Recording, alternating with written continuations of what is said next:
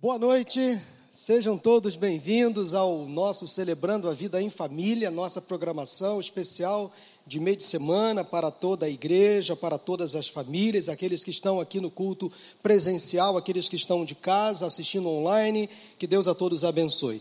Está aí a divulgação do Summit, acabamos de assistir esse vídeo, e você guarde na sua agenda de 7 a 9 de outubro.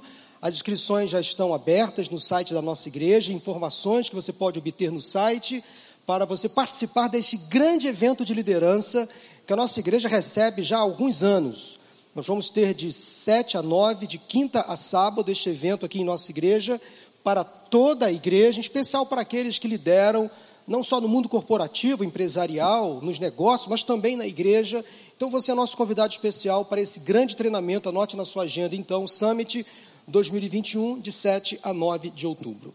Eu quero, nesse momento, trazer uma palavra que Deus colocou no meu coração. Hoje é a terceira quinta-feira do mês, e nós uh, usualmente celebramos a ceia do Senhor neste dia, como também no primeiro domingo de cada mês. Eu quero trazer o um ensino hoje sobre a ceia do Senhor. O partir do pão, isto é a celebração da ceia, ceia do Senhor, na igreja cristã, possui um grande valor, um grande significado. Para todo crente em Jesus, a ceia é um momento muito especial.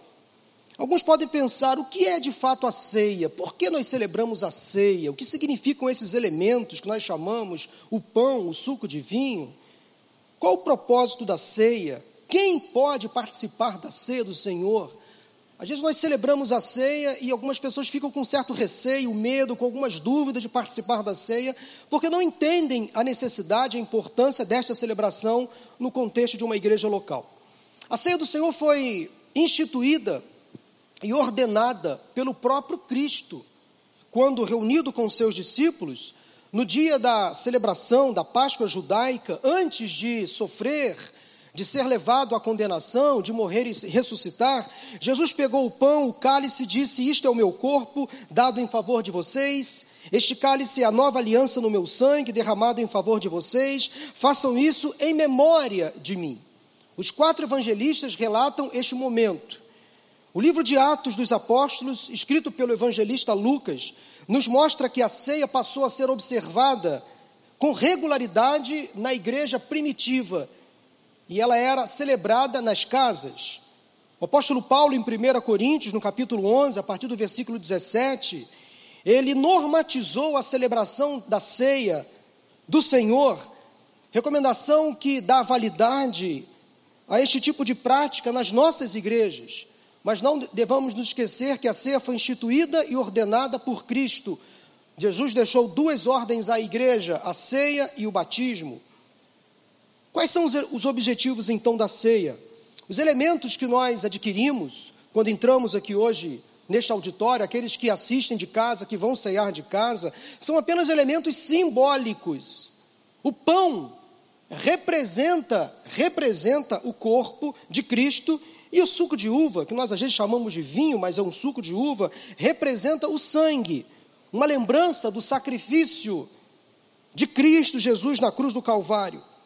A ceia nos remete à unidade dos crentes, que são a igreja de Cristo na terra.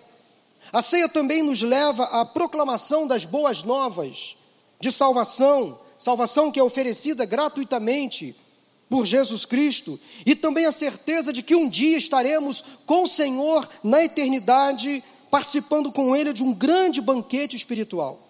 A ceia é uma oportunidade para que o crente confesse a Deus os seus pecados. A ceia é oportunidade também de consagração daqueles que estão fracos na fé. Quem pode, pastor Paulo, participar da ceia? É todo aquele que crê em Jesus como Senhor e Salvador. Algumas curiosidades acerca da ceia. Alguns cristãos creem que os elementos se transformam literalmente no corpo e no sangue de Jesus pela consagração eucarística. Outros acreditam que os elementos não se modificam, mas realmente pela consagração na oração, esses crentes participam da carne e do sangue de Cristo.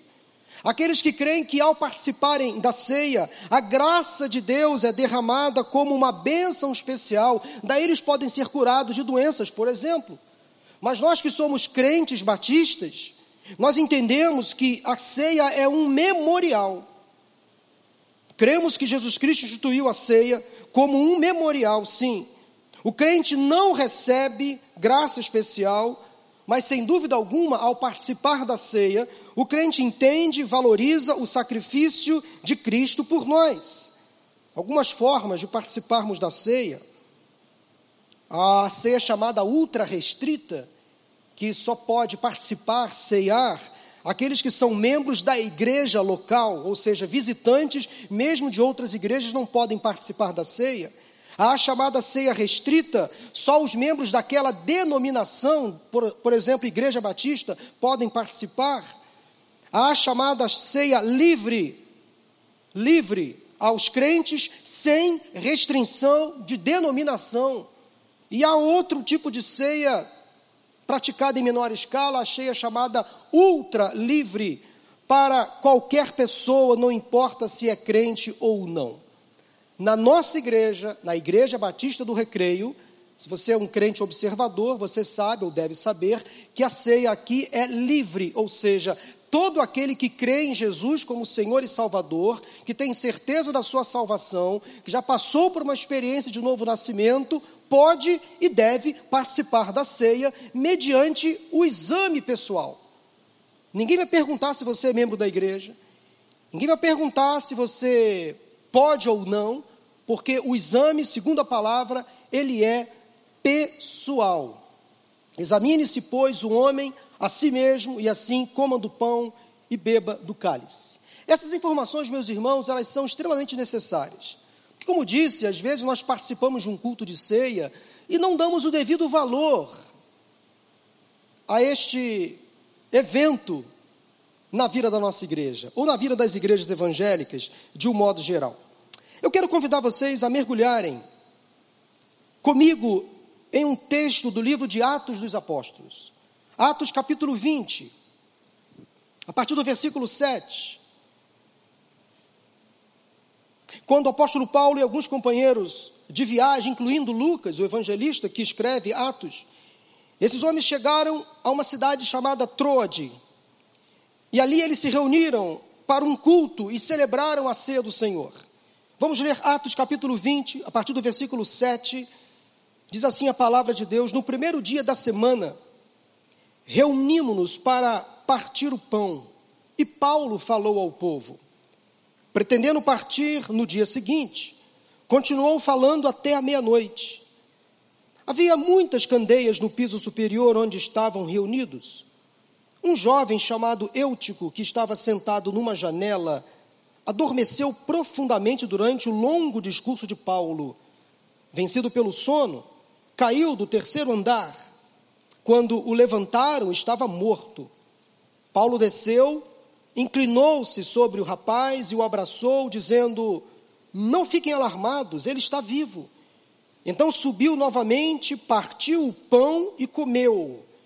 Depois continuou a falar até o amanhecer e foi embora levaram vivo o jovem que o que muito os consolou. O texto que lemos então começa informando que no primeiro dia da semana reunimos-nos para partir o pão. E há duas informações muito importantes aqui. A primeira é que mostra o hábito dos primeiros cristãos de se reunirem no domingo, no primeiro dia da semana, para adoração ao Senhor. Era costume da igreja se reunir em casas no primeiro dia da semana, e quando eles se reuniam, eles celebravam a ceia, porque para aqueles primeiros cristãos ainda estava muito viva na memória a imagem do Gólgota, do sacrifício, da morte e da ressurreição de Jesus.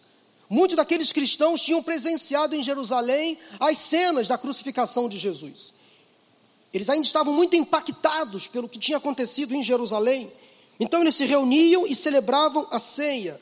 E há uma dúvida se essa reunião, no caso domingo, primeiro dia da semana, tinha acontecido na noite do sábado, pois o dia judaico começava às 18 horas da tarde anterior, Porém, a maioria dos comentaristas do texto sugere que Lucas, o escritor de Atos, não tem empregado o método judaico para computar o horário ao narrar esse fato. Outros textos bíblicos, como em 1 Coríntios 16, versículo 2, e até alguns outros escritos de pais da igreja, confirmam que os cristãos de fato se reuniam no domingo. No domingo como se estivessem lembrando da ressurreição de Jesus. Daí vem a outra informação importante: é que eles se reuniram para celebrar a ceia. A ceia. Passava a ter para eles então esse, esse significado especial. Eles estavam ali em memória, lembrando o sacrifício de Jesus, a morte de Cristo e também a sua ressurreição. Mas voltando aqui ao texto, Paulo tinha muito a dizer aos crentes de Trode porque ele não sabia se voltaria àquela cidade. E muitas pessoas interessadas em ouvir a mensagem do Evangelho, de modo que ele estava em uma casa, no terceiro andar da casa, num espaço mais amplo, pregando a palavra. E algo inusitado e curioso aconteceu. Não tenho dúvidas de que se esse acontecimento acontecesse nos dias de hoje, seria a manchete dos principais jornais. Esse acontecimento foi o assunto mais comentado naqueles dias, naquela cidade, porque causou um alvoroço naquele povo.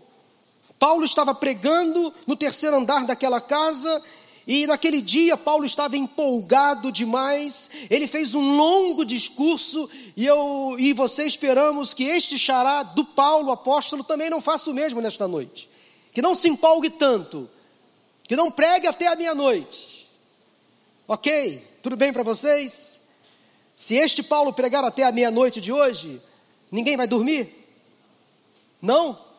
Ok, espero que sim, mas isso não vai acontecer. Espero que nesses poucos minutos que me restam, ninguém durma. A questão é que Paulo pregou, o apóstolo, um longo discurso, e um rapaz sentado na janela, chamado Eutico, dormiu profundamente durante a mensagem de Paulo, durante o longo discurso de Paulo. E ele dormiu, se desequilibrou e ele caiu da janela e morreu. Paulo então interrompeu o culto, interrompeu a mensagem, foi ao encontro do rapaz, orou, se inclinou, e diz o texto que Eutico reviveu. Então Paulo voltou ao terceiro andar daquela casa, deu continuidade ao culto, pregou até o amanhecer e celebrou a ceia. Algumas lições que esse texto nos ensina sobre a importância da celebração da ceia do Senhor.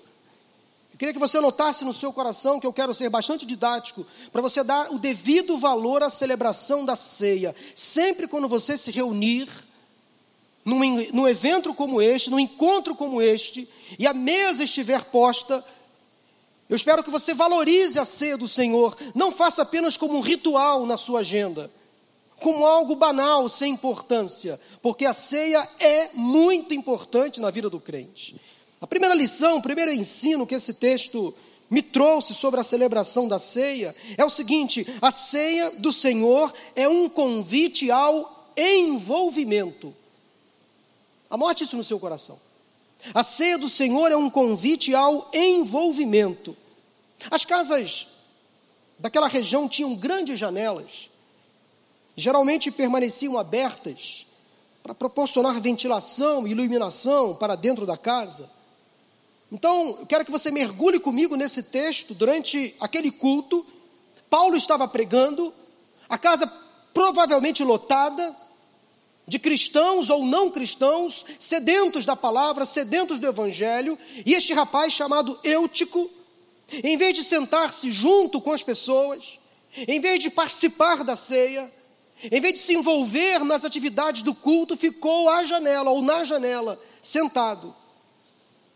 E o fato de ter escolhido esse lugar para ouvir a pregação de Paulo, participar do culto, por si só nos traz algumas sugestões ou algumas denúncias.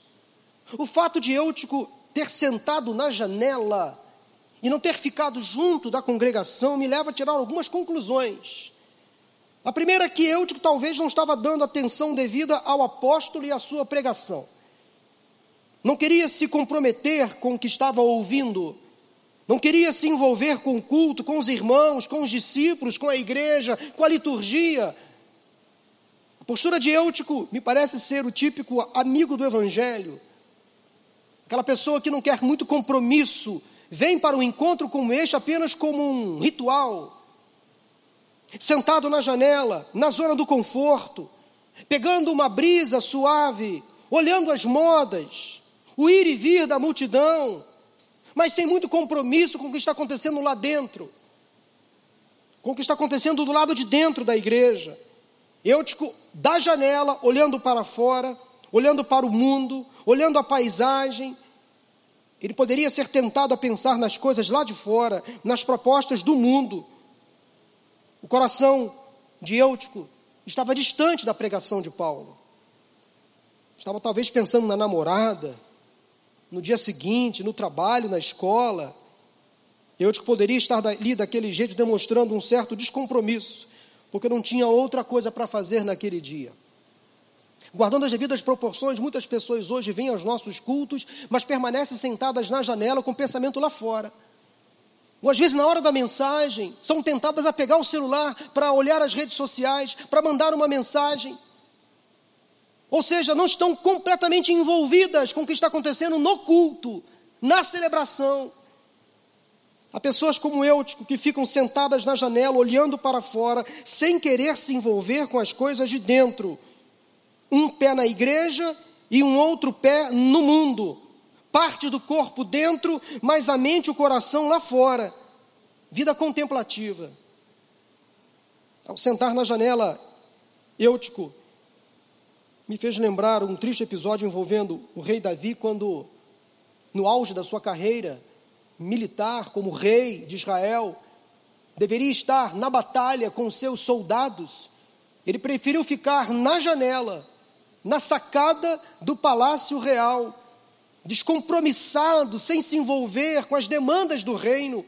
Aí ele olhou uma moça tomando banho na casa em frente ele ficou interessado naquela moça, ele soube que ela era casada com um dos seus soldados. Você conhece essa história lá em 2 Samuel, no capítulo 11.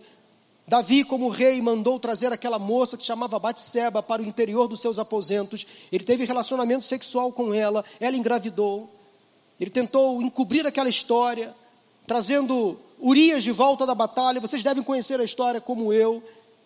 Tentou forçar uma situação para Urias ser uh, culpado ou responsabilizado pela gravidez daquela mulher. Não deu certo.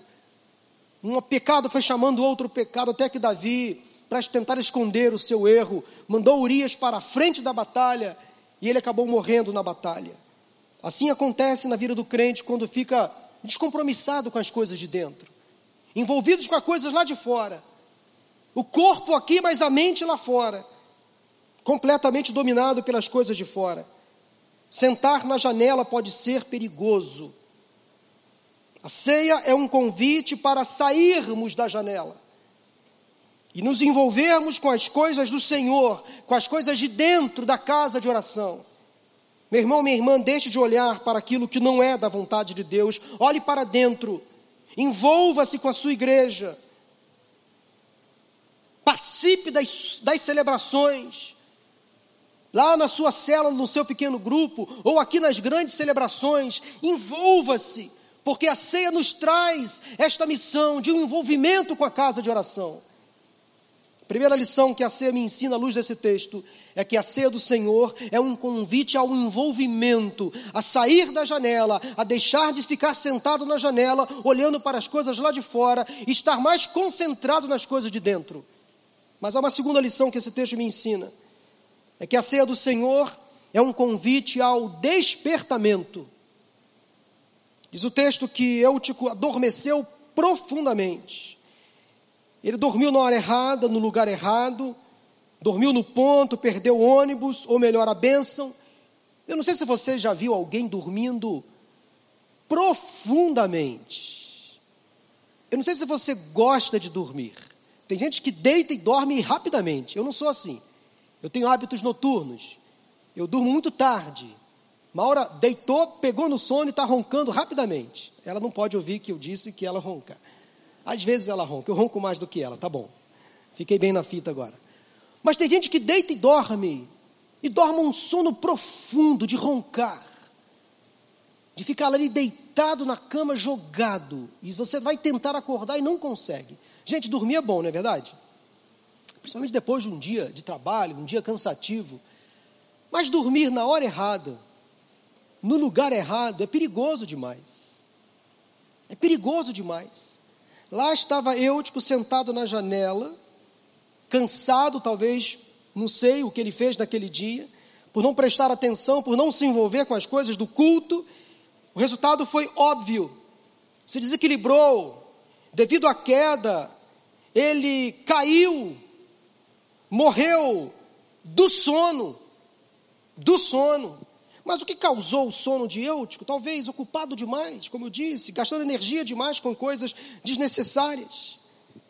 Pode ser, mas o fato é que Eutico dormiu na hora errada, no lugar errado, e ele precisava ser despertado. Há um sono espiritual envolvendo muitos crentes nos dias de hoje. Uma letargia envolvendo muitos crentes nos dias de hoje. Então a ceia passa a ser um convite para um despertamento espiritual. O sono para Eutico naquele momento foi fatal. E às vezes o inimigo nos envolve, nos embala numa cantiga, numa canção diabólica, numa prática às vezes que vai nos levar a um sono, que vai nos levar às vezes a um distanciamento. O período do sono é perigoso, porque pode nos levar à queda, pode nos levar à morte. Nas escrituras sagradas, em muitos momentos, o sono aparece relacionado às trevas, ao pecado, à fuga, ao fracasso, à morte. Sansão, por exemplo, o juiz de Israel, ele foi seduzido, foi embalado pelas mãos de, de Dalila. Ele dormiu nos braços de Dalila e ela cortou o seu cabelo, que era o símbolo da sua força. Jonas dormiu naquele barco, tentando se esconder, tentando fugir da vontade de Deus, foi lançado pelos marinheiros naquele mar, até ser tragado por um grande peixe, ficou no interior daquele grande peixe por três dias e três noites, até ser despertado. Até ser despertado.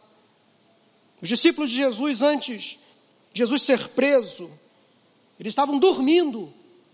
Enquanto Jesus se, se separou para orar, eles estavam dormindo. Jesus disse: A minha alma está profundamente triste até a morte, ficai aí e vigiai. Mas quando Jesus voltou, encontrou os seus amigos dormindo. Quem dorme agora é eutico. O sono é o sono então fora da hora, fora do lugar. Efésios capítulo 5, versículo 4 diz o seguinte: Desperta, ó tu que dormes, levanta-te dentre os mortos e Cristo te esclarecerá, ou Cristo resplandecerá sobre ti. Meu irmão, minha irmã, a ceia do Senhor é um convite ao despertamento espiritual. Saia do sono, saia da inércia, saia da letargia, saia do marasmo. Venha para dentro, venha se envolver, venha participar através de uma vida intencional, de uma busca intensa à presença do Senhor, através da oração, da leitura da Bíblia, presenciando, participando dos seus cultos, nas reuniões nas células, a ceia do Senhor deve levar o crente a ter uma vida mais consagrada. O primeiro convite que a ceia nos faz é um convite ao envolvimento. O segundo convite que a ceia faz é um convite ao despertamento, mas há um terceiro convite que a ceia nos faz. A ceia do Senhor é um convite ao nivelamento. Eutico, sentado na janela, adormeceu, caiu, da queda veio a morte, Paulo desceu, interrompeu o culto, e eu imagino que a queda, o barulho, causou uma repercussão imediata. Paulo teve que parar de pregar, a igreja que estava ali reunida naquela casa sofreu, ficou assustada, todos ficaram lamentando profundamente a queda daquele rapaz. Imagina a responsabilidade de Paulo com aquele povo. O dono daquela casa também. Diz o texto que Paulo desceu, mas não somente Paulo, todos os discípulos que estavam reunidos, toda a igreja desceu para ver o rapaz. Houve sensibilidade, houve solidariedade naquele momento, mas ninguém quis acusar Eutico Ninguém quis levantar motivos que o fizeram cair. Todos desceram para fazer alguma coisa por ele. E diz o texto que o apóstolo Paulo desceu, inclinou-se sobre Eutico, essa cena é muito emblemática e marcante. Ele abraçou o corpo do rapaz. E Paulo usa o mesmo método que os profetas Elias e Eliseu usaram no Antigo Testamento, ou seja, ele se jogou sobre o corpo do rapaz. Houve contato, aproximação, transferência de calor, empatia, misericórdia. A mesma coisa devemos fazer quando alguém, um irmão nosso, cai, passa por dificuldade, nós devemos, devemos descer. É papel do crente descer e se nivelar por baixo. Porque todos nós podemos cair, todos nós podemos tropeçar, todos nós podemos ficar sentados na janela. Ninguém aqui é perfeito. Quando alguém na igreja cai, peca, ninguém pode acusar, jogar pedras, levantar suspeitas, mas sim ajudar, descer no lugar onde o caído caiu, se aproximar, abraçar, encorajar se preciso for. Até porque todos nós podemos cair. Todos nós podemos passar por crises, todos nós podemos passar por vales sombrios, por desertos.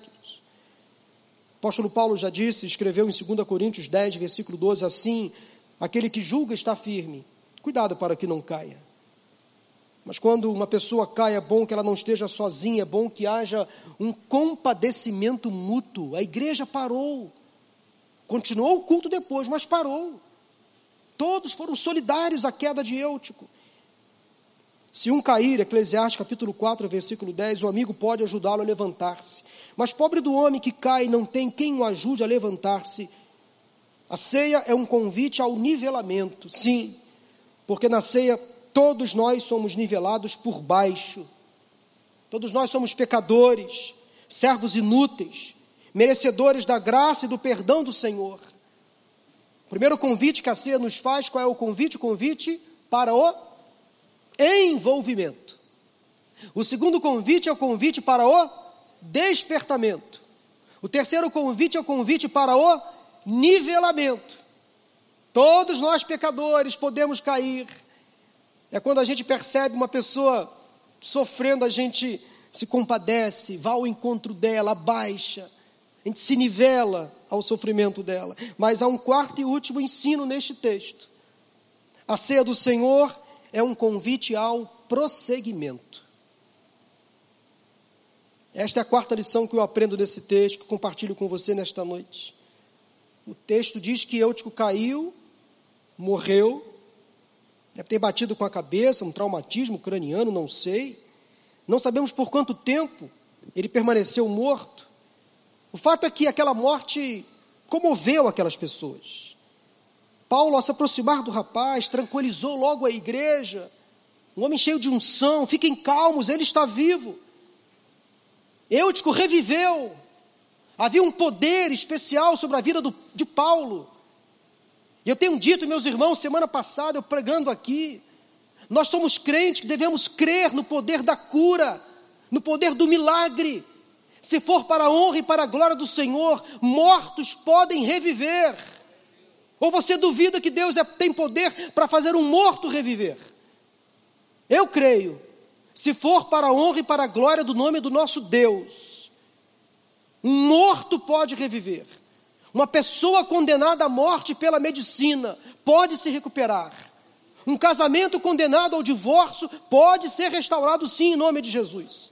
Um negócio fracassado, condenado à falência, pode sim ser restaurado. Eu creio nisto, irmãos. Ou não estaríamos aqui. O fato é que havia um poder sobre a vida de Paulo.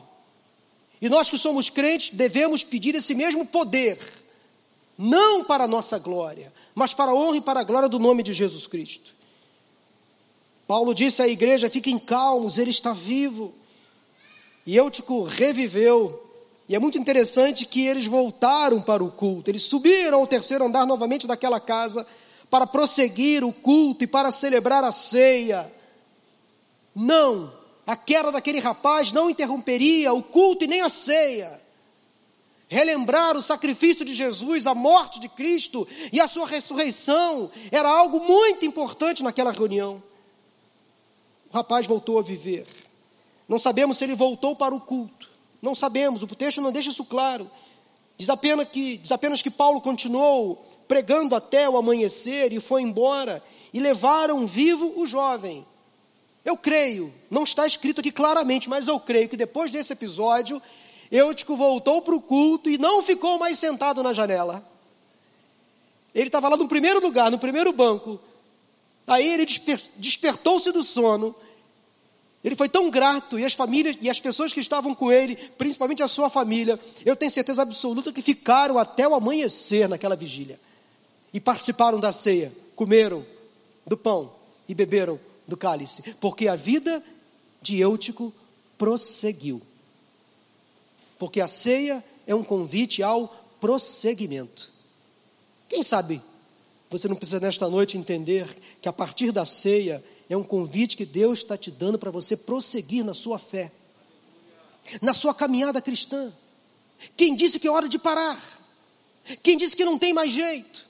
A ceia nos traz então à memória esta ideia da graça de Deus. Graça é continuidade, graça é permanência na presença do Senhor, mesmo sofrendo mesmo sendo falhos, pecadores, mesmo de vez em quando sendo tentados a assistir o culto da janela ou do celular. É a graça que nos acolhe, que nos envolve, que nos faz ser mantidos na presença do Senhor. Isto é graça. O culto a Deus tinha que continuar, tinha que prosseguir. O culto não foi interrompido. Ele apenas foi paralisado por um tempo, mas ele voltou a acontecer.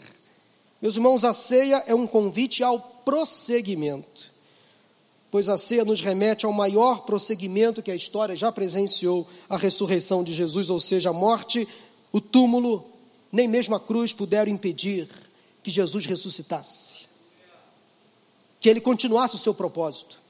O ministério de Jesus não terminou na cruz, passou pela cruz. A cruz não foi possível, não segurou o corpo do nosso Mestre, Aquele sepulcro lacrado não foi possível segurar o corpo do nosso mestre. Nem o inferno segurou o corpo do nosso mestre naquela sepultura. Porque a ceia nos remete a uma vida que continua, a uma missão que permanece. Celebrar a ceia lembrar constantemente, conscientemente e concretamente do amor de Cristo derramado na cruz por cada um de nós. Amor que nos anima, amor que nos fortalece, para a continuidade da jornada. Ceia é prosseguimento. E através da ceia de hoje, você que é crente em Jesus, pode e deve, a partir de uma análise pessoal, permanecer na presença do Senhor, se aproximar novamente da comunhão, se consagrar na presença de Deus. Quem sabe você uma vez aceitou a Jesus, frequentou esta ou uma outra igreja, mas se afastou, se enfraqueceu, foi tentado a sentar na janela. Quem sabe você caiu, tropeçou, algumas áreas da sua vida morreram. Mas nesta noite, neste culto de celebração da ceia do Senhor, você é lembrado a prosseguir, a prosseguir na sua caminhada, na sua fé, na sua devoção, a talvez prosseguir com os seus sonhos. O que é a ceia do Senhor a não ser a oportunidade dada pelo Senhor para recomeçarmos prosseguirmos. E essa é a principal mensagem da graça de Deus, porque graça é continuidade. Ceia é envolvimento. Ceia é despertamento. Ceia é o que mais? Prosseguimento. Que você possa continuar buscando esse Deus que te ajuda a prosseguir que você se envolva no Evangelho, na sua igreja, nesta igreja. Que você entenda que quando estamos num momento de culto como este, é o momento de você se arrepender dos seus pecados, confessá-los, se nivelar por baixo. É a graça de Deus, é a cruz de Cristo que nos nivela por baixo. Você é convidado hoje a cear, dando devido valor a esse momento da nossa celebração de hoje. Se você está em casa, separou os seus elementos, pode fazer o mesmo como estamos fazendo aqui. Nós vamos louvar ao Senhor com uma canção.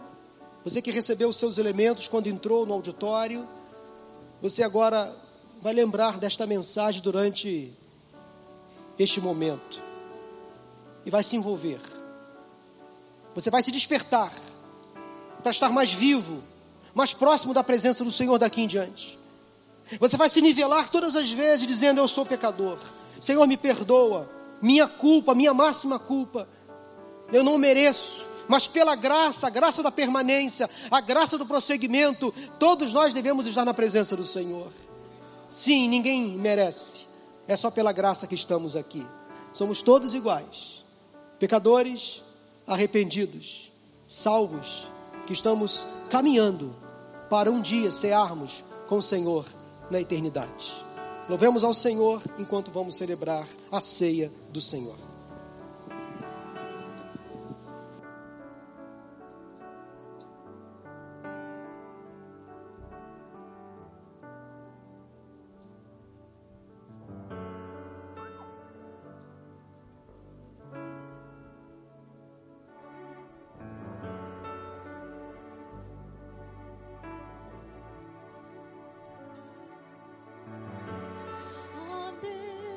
Me sondas,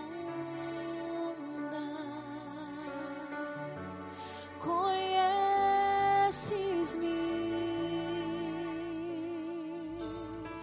mesmo quando.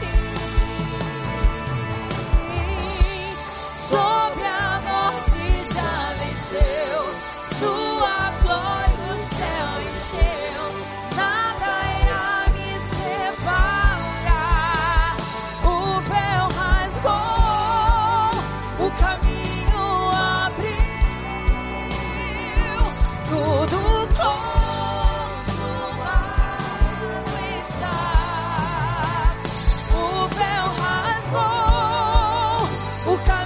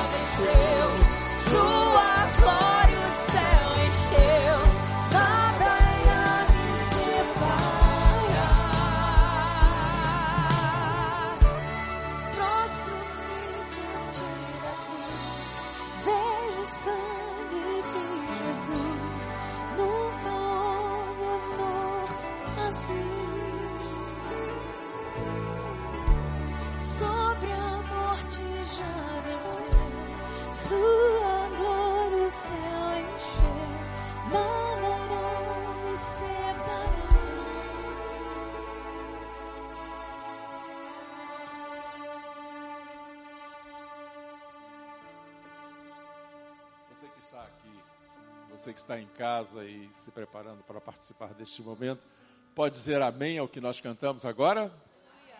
Amém. Graças a Deus por isso. Dentre os tantos textos que o pastor Paulo reportou ao início da sua mensagem, nós encontramos e destacamos o de Paulo escrevendo aos Coríntios e orientando a, com relação à participação na ceia. E ele faz alguns registros muito importantes o pastor Paulo enfatizou isso, é um memorial. O pão representa o corpo de Jesus Cristo e o suco de uva ou vinho representa, diz Paulo no verso de número 25, a nova aliança no meu sangue. Ele não afirma, é o meu sangue, ele diz, representa a nova aliança no meu sangue. Por quê? Porque no momento em que ele instituiu a ceia, Cristo ainda não havia morrido. Então, na verdade, é como o apóstolo Paulo está dizendo: a nova aliança no meu sangue. E nós participamos disso. Nós recebemos a salvação no Senhor Jesus Cristo. A recomendação de Paulo é que nós nos examinemos. Eu tenho certeza que enquanto cantávamos e participamos deste culto, você deve ter examinado o seu coração. O apóstolo diz que devemos fazer isto sempre. Este é um momento de gratidão ao Senhor pela salvação que Ele nos ofertou. E nós vamos mais uma vez falar com o Senhor. Vamos agradecer a Ele a salvação que temos. Pastor Paulo vai nos dirigir. Obrigado, Senhor, por tão grande salvação. Aqui estamos nesta noite reunidos em memória ao sacrifício feito por Jesus, celebrando Deus a morte de Cristo e também a sua ressurreição. Ó Deus, aquele episódio em Jerusalém marcou a história e nos trouxe salvação. Como já disse aqui hoje, o túmulo não segurou o corpo do nosso Mestre. Jesus ressuscitou e vivo está. E para sempre vive em nosso coração e nas nossas vidas. Aceita a nossa oração, Deus de gratidão. E que este momento seja um momento de reflexão profunda acerca da importância, do valor que devemos dar à celebração da ceia do Senhor. Ó Deus, quantos crentes perdendo a graça da salvação, perdendo a alegria da salvação, perdendo até mesmo a certeza da salvação. Ó Senhor, que nesta noite seja um dia do recomeço na tua presença, do fortalecimento na fé Ó Senhor, tem misericórdia de nós. Aceita o nosso louvor, a nossa gratidão e obrigado por Jesus Cristo morrer e ressuscitar e ser o nosso Senhor e Salvador. É a nossa oração. Amém. Bom, nós vamos então participar agora em memória do Senhor. E a palavra de Deus diz: porque todas as vezes que comerdes este pão e beberdes este cálice, anunciais a morte do Senhor até que ele venha. Comamos.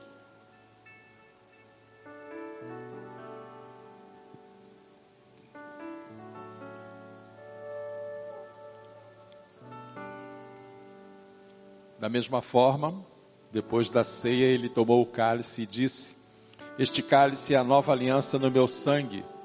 Façam isso sempre que o beberem em memória de mim.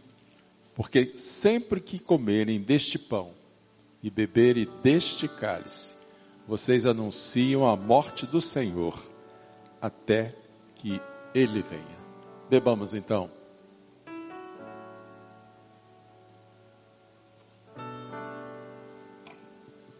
Obrigado, pastor Joel. Diz o texto de Atos, no capítulo 20, versículo 11: Depois que Eutico reviveu, ele, Paulo, subiu novamente, partiu o pão, ou seja, celebrou a ceia. Depois ele continuou a falar, a pregar o evangelho até o amanhecer e foi embora. Como já disse, este Paulo não vai pregar até o amanhecer, fiquem tranquilos. Fiquem calmos com relação a isso. Porém, meus irmãos, a nossa pregação não para aqui. Este é o recado final desta mensagem. A nossa pregação não se limita a este pregador. Estar neste púlpito, a nossa pregação não se limita a exatamente o que aconteceu aqui. A nossa pregação continua. Então, ao sair daqui, continue pregando o Cristo vivo, o Cristo que ressuscitou, o Cristo que faz você permanecer na presença dEle, mesmo pecador como você é, arrependido, mas continue. Por isso, volte para sua casa, Volte para os seus compromissos hoje, pregando o Evangelho deste Cristo que hoje fez mais uma vez você se envolver, você se despertar, você se arrepender, confessar os seus pecados, reconhecer que é pecador, e o Cristo que permanece sendo o Senhor da sua vida. Prossiga, meu irmão, na sua caminhada. Quem disse que é hora de parar? Continue pregando o Evangelho. Que o Senhor te abençoe e te guarde. Que o Senhor faça resplandecer o seu rosto sobre ti e tenha misericórdia de ti. Que o Senhor sobre ti levante o seu rosto e te dê a paz.